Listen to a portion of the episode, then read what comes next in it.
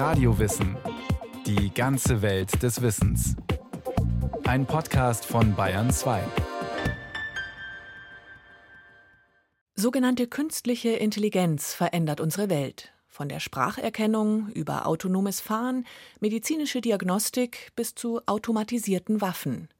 Wird KI zum großen Heilsversprechen oder zum Albtraum? Eine Sendung von Martin Schramm.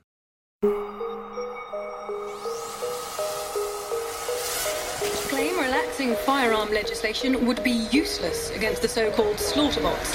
Stay away from crowds. When indoors, keep windows covered with shutters. Protect your family. Stay inside. In einer nicht allzu fernen Zukunft. Ein Schwarm von Mini-Drohnen rückt zum Einsatz aus. Mit Sprengstoff sowie maschineller Intelligenz ausgestattet, um Gesichter zu erkennen, suchen und eliminieren diese Drohnen gezielt politische Gegner. Eine ganze Stadt auszuschalten, das ist die Botschaft. Dazu braucht man keine Atomwaffen mehr. Nuclear is obsolete. Take out your entire enemy, virtually risk-free. Dank Killerdrohnen wird das zum Kinderspiel. Just characterize him, release the swarm, and rest easy. Dieses Kurzvideo mit dem Titel Slaughterbots will wachrütteln. Es will der Menschheit vor Augen führen, was passiert, wenn künstliche Intelligenz über Leben und Tod entscheidet. Und ausgedacht hat sich das nicht ein Studio in Hollywood. Mitgewirkt hat dabei unter anderem Stuart Russell, Professor für Informatik an der University of California in Berkeley, USA. Und Stuart Russell hat am Ende des Videos eine klare Botschaft. This short film is more than just speculation.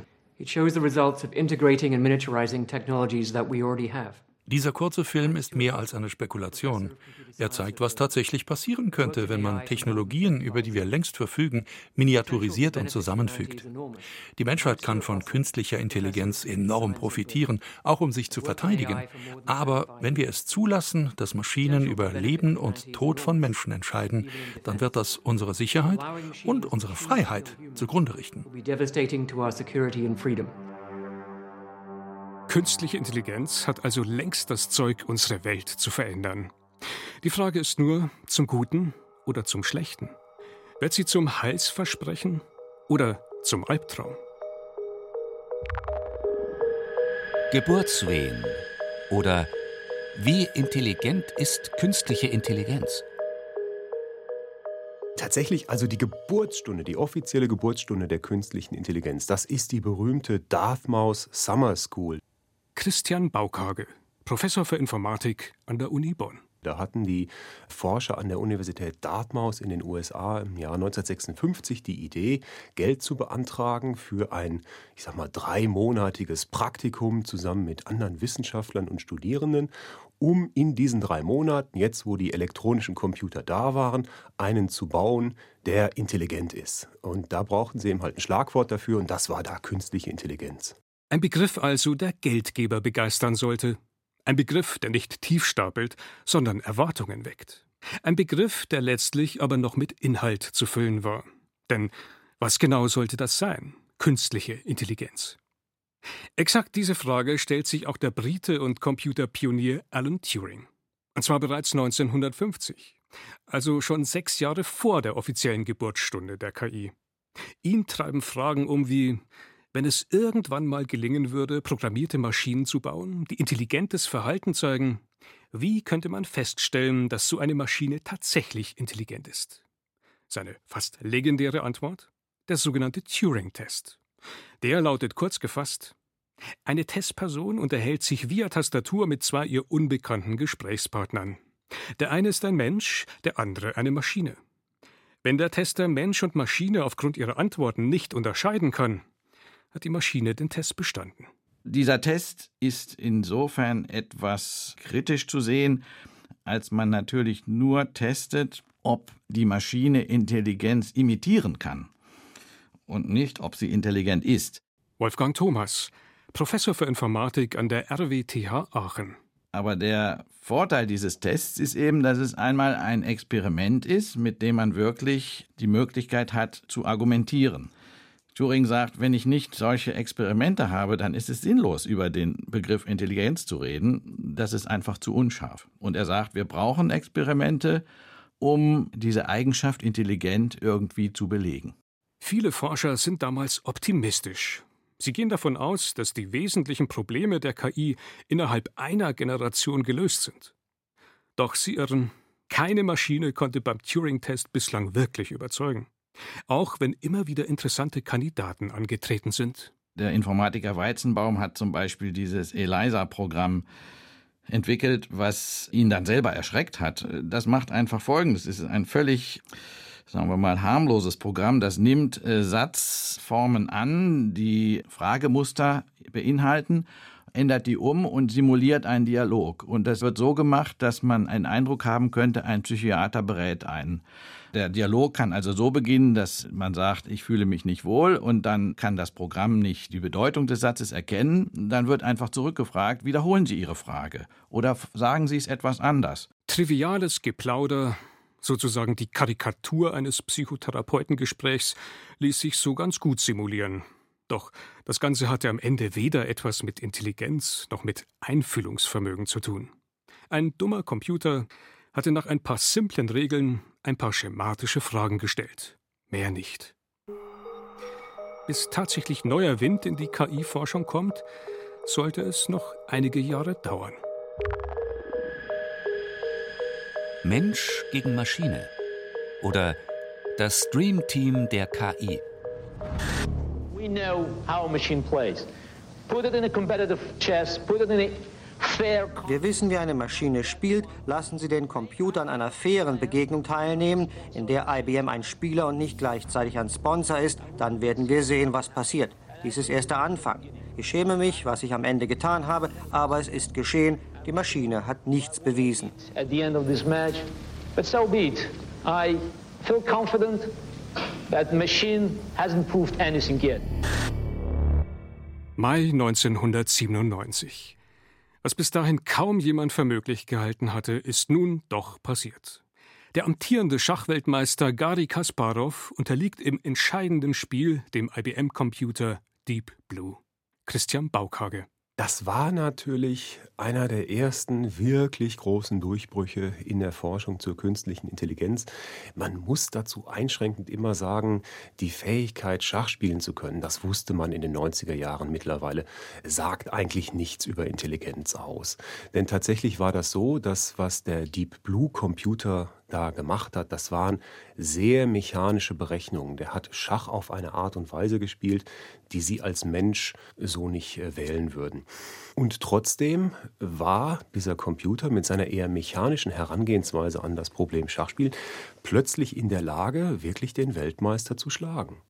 Und mechanische Herangehensweise bedeutet? Das Programm ermittelt, welche Zugmöglichkeiten habe ich in der aktuellen Stellung.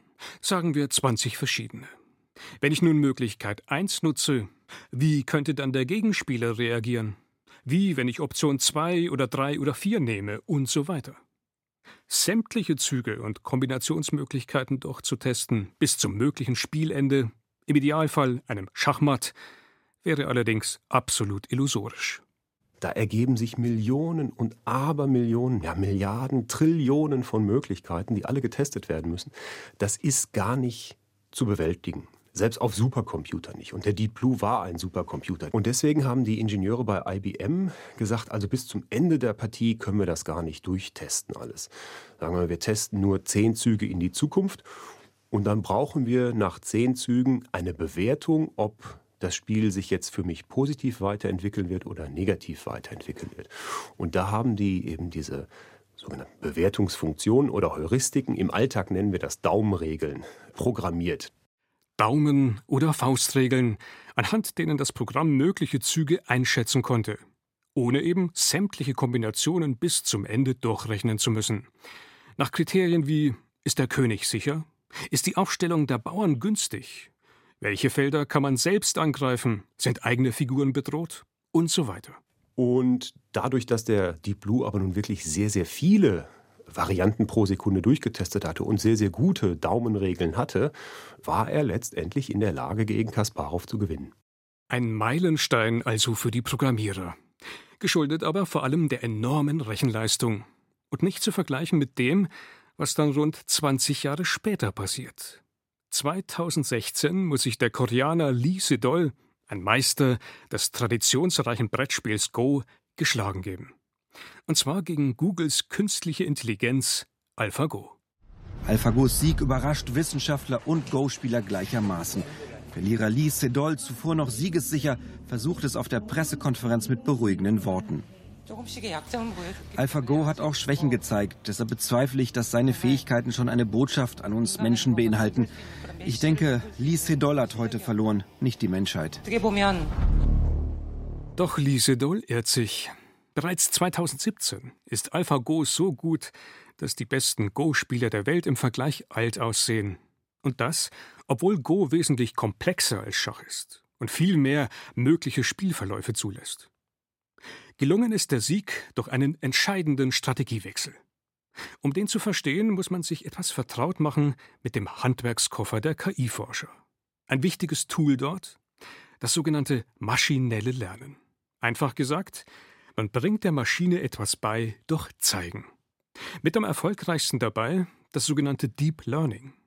In einem ersten Schritt hat das Programm alte Go-Partien gesichtet, um zu lernen, wie sind die Spielregeln. Und welche Strategie hat bei diesen Spielen zum Sieg geführt? Der KI-Forscher Damian Bort. Als die Maschine dann diese Spielregeln und die Grundprinzipien gelernt hat aus den historischen Partien von Go, hat man quasi Spiele simuliert und die KI einfach kopiert und gegen sich selbst spielen lassen. Stundenlang, 24 Stunden am Tag, sieben Tage die Woche. Und dadurch sind Züge entstanden, die so noch nicht existiert haben und in der Historie auch noch nie gespielt wurden. Und das war auch der schöne Moment, als AlphaGo in den Spiel quasi einen Zug gespielt hat, bei dem jeder gesagt hat, jeder Experte, oh, das war jetzt ein Fehler. Jetzt hat wohl der Computer das Spiel verloren, aber im Endeffekt, am Ende der Partie, war genau der Spielzug relevant, damit die Maschine das gewonnen hat. Also hier hat die Maschine intuitiv überraschend für den Menschen gehandelt. Das war ein sehr schöner Moment in dem Spiel AlphaGo gegen Lee Sedol. Möglich wurde dieser Moment durch einen entscheidenden Kniff. Die beim Schach bereits erwähnten Daumen- oder Faustregeln. Also die Kriterien, um einzuschätzen, dieser Zug ist gut, der ist noch besser ohne sämtliche Kombinationen bis zum Ende durchzurechnen.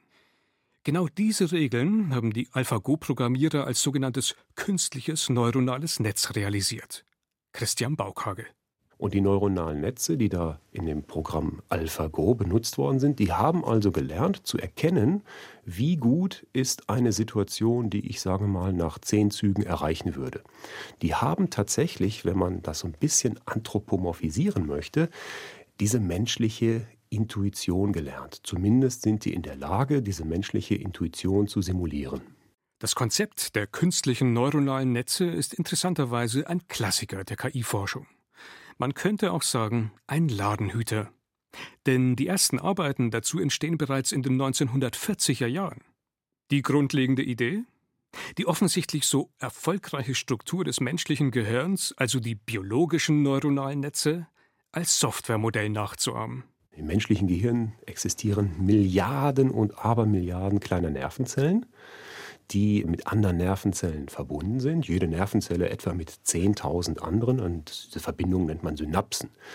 Und da existieren also wirklich Trilliarden Synapsen im menschlichen Gehirn. Und jede dieser Nervenzellen erhält über die Verbindung zu anderen Nervenzellen gewisse Anregungen. Und wenn diese Anregungen stark genug sind, dann erzeugt dieses Neuron, diese Nervenzelle im menschlichen Gehirn, selbst ein Signal, einen Impuls. Wir sagen, das Neuron feuert. Und das Signal, das von diesem Neuron erzeugt wird, das wird dann wiederum als Eingabe von anderen Neuronen verarbeitet. Und so entsteht permanent ein Aktivitätsmuster im Gehirn. Und dieses Aktivitätsmuster ist das, was wir Denken nennen. Hirnforscher sind allerdings weit davon entfernt zu verstehen, wie durch diese komplexen Prozesse tatsächlich Intelligenz entsteht. Dennoch können KI-Forscher diese grundlegende Struktur, also einzelne Einheiten zu vernetzen, gewinnbringend für die Informatik nutzen. Diesen Mechanismus, dass man kleine Berechnungseinheiten hat, die Eingaben von sehr vielen anderen Berechnungseinheiten bekommen und dann an wieder andere viele Berechnungseinheiten weitergeben, das kann man auf einem Computer nachbauen. Und das nennen wir dann künstliche neuronale Netze. Und mit sehr cleveren Methoden der Mathematik kann man diese neuronalen Netze trainieren, sinnvolle Aufgaben zu erledigen. Allerdings fragt man sich, warum kann sich dieses Konzept erst so spät durchsetzen? Schließlich schlummert es schon seit mehr als einem halben Jahrhundert in den Schubladen der KI-Forscher. Woher der plötzliche Erfolg? Ja, was da passiert ist, ist fast banal. Wir haben mittlerweile sehr starke Rechner, die sehr viel Berechnungen in sehr kurzer Zeit durchführen können. Und deswegen können wir auf diesen modernen Computern sehr große, sogenannte tiefe neuronale Netze realisieren. Und das ist anders als noch in den 80er und 90er Jahren, als ich als Student mit diesen neuronalen Netzen gearbeitet habe. Da hat es damals, ja, da waren die Netze so ein paar hundert Neuronen groß und es hat drei Wochen gedauert, bis man die trainiert hatte. Und heutzutage sind die ein paar Milliarden Neuronen groß und es dauert zehn Minuten, bis die trainiert sind. Es sind also drei Dinge, die letztlich zum Erfolg führen. Immer komplexere Netze, die sich dank immer schnellerer Hardware überhaupt erst beherrschen lassen und in Zeiten von Big Data immer größere Pools mit Trainingsdaten. Dieses Dream Team der KI hat offenbar das Zeug, unsere Welt komplett zu verändern. Nichts ist unmöglich oder von Risiken und Nebenwirkungen.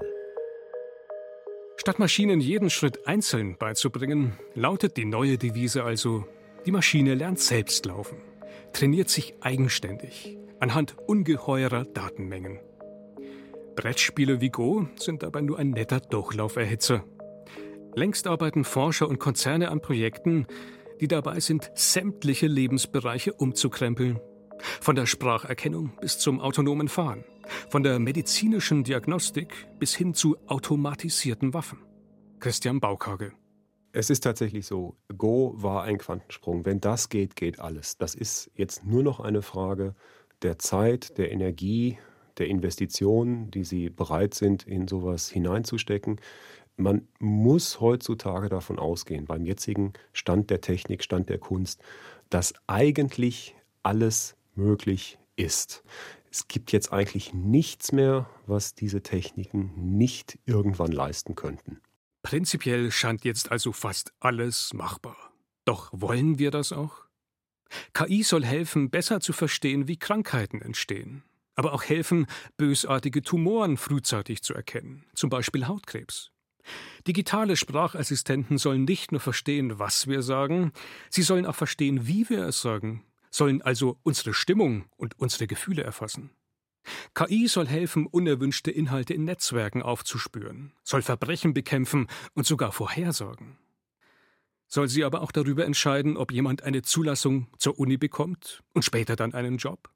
Oder in welchen Versicherungstarif man eingruppiert wird und ob man bei der Bank noch einen Kredit bekommt? Vor allem, wenn künstliche Intelligenz sich zunehmend selbst optimiert sind all diese Entscheidungen dann noch transparent und kontrollierbar? Sprich, wie nachvollziehbar ist auch für die Programmierer selbst ein Programm, das selbstständig lernt und zunehmend sogar die eigene Programmstruktur selbst entwirft?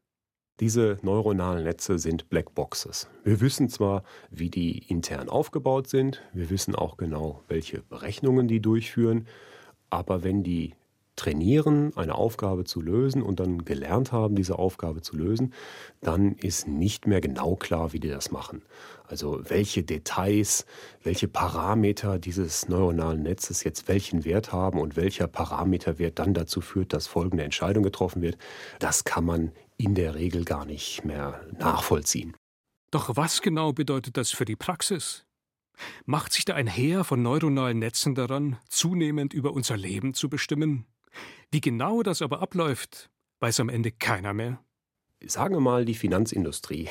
Wenn sie ein neuronales Netzwerk hätten, das gelernt hat, zu entscheiden, ob jemand einen Kredit bekommen soll oder nicht, und das neuronale Netz sagt, nein, diese Person ist nicht kreditwürdig, dann muss gesetzlich nachvollziehbar sein, wie es zu dieser Entscheidung kam. Und das wäre eben bei so einem tiefen neuronalen Netz, das mit Deep Learning Methoden trainiert worden ist, nicht mehr der Fall. Und deswegen ist es so, in der Praxis können die Leute nicht mit diesen Blackboxes leben. Was passiert zum Beispiel, wenn entsprechende Systeme die Kontrolle in unserem Fahrzeug übernehmen und, noch harmlos, beim Einparken versorgen? Damian Bord. Und dort will man jetzt reinschauen, warum hat der Parkassistent quasi äh, beim Einparken nicht gebremst und ist weitergefahren und hat die Mauer erwischt. Und das sind ganz simple Fragen, weil irgendjemand muss ja dafür haften. Irgendjemand muss ja quasi jetzt der Versicherung sagen, wer war schuld. Und derjenige, der dann entsprechend zur Verantwortung gezogen wird, der wird auch gefragt, warum ist das passiert? Kann man das nachvollziehen? Weil dann ist es ganz wichtig, wenn man es nachvollziehen kann und verstehen kann, kann man es auch reparieren und besser machen. Vor allem, wie soll ein Fahrer Vertrauen in ein System aufbauen, das im Straßenverkehr über Leben und Tod entscheiden würde? Von dem die Programmierer selbst aber nicht einmal mehr wissen, warum es am Ende wie entscheidet. Oder noch drastischer, wollen wir Waffensysteme, die im Krieg autonom über Leben und Tod entscheiden, auf Basis undurchsichtiger Werte in einem neuronalen Netzwerk? Wie man hier Vertrauen schaffen kann, wie man solche Systeme am besten kontrolliert und das auch programmiertechnisch umsetzt, ist eine Herausforderung. An der arbeitet man zwar bereits, Patentlösungen sind aber nicht in Sicht. Um eine KI, die Schach, Go oder Poker spielt, werden wir uns dabei eher weniger Sorgen machen müssen. Schon eher um elektronische Assistenten, die Alte und Kranke pflegen, die unsere Autos, den Flugverkehr, unsere Finanzgeschäfte und Kernkraftwerke steuern. Und um Maschinen, die gebaut werden, um autonom Menschen zu töten.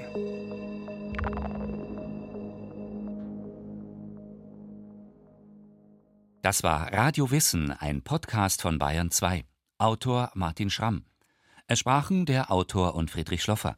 Technik Christian Schimmöller und Robin Ault. Redaktion Wolfgang Kasenbacher. Wenn Sie keine Folge mehr verpassen wollen, abonnieren Sie Radio Wissen unter bayern2.de.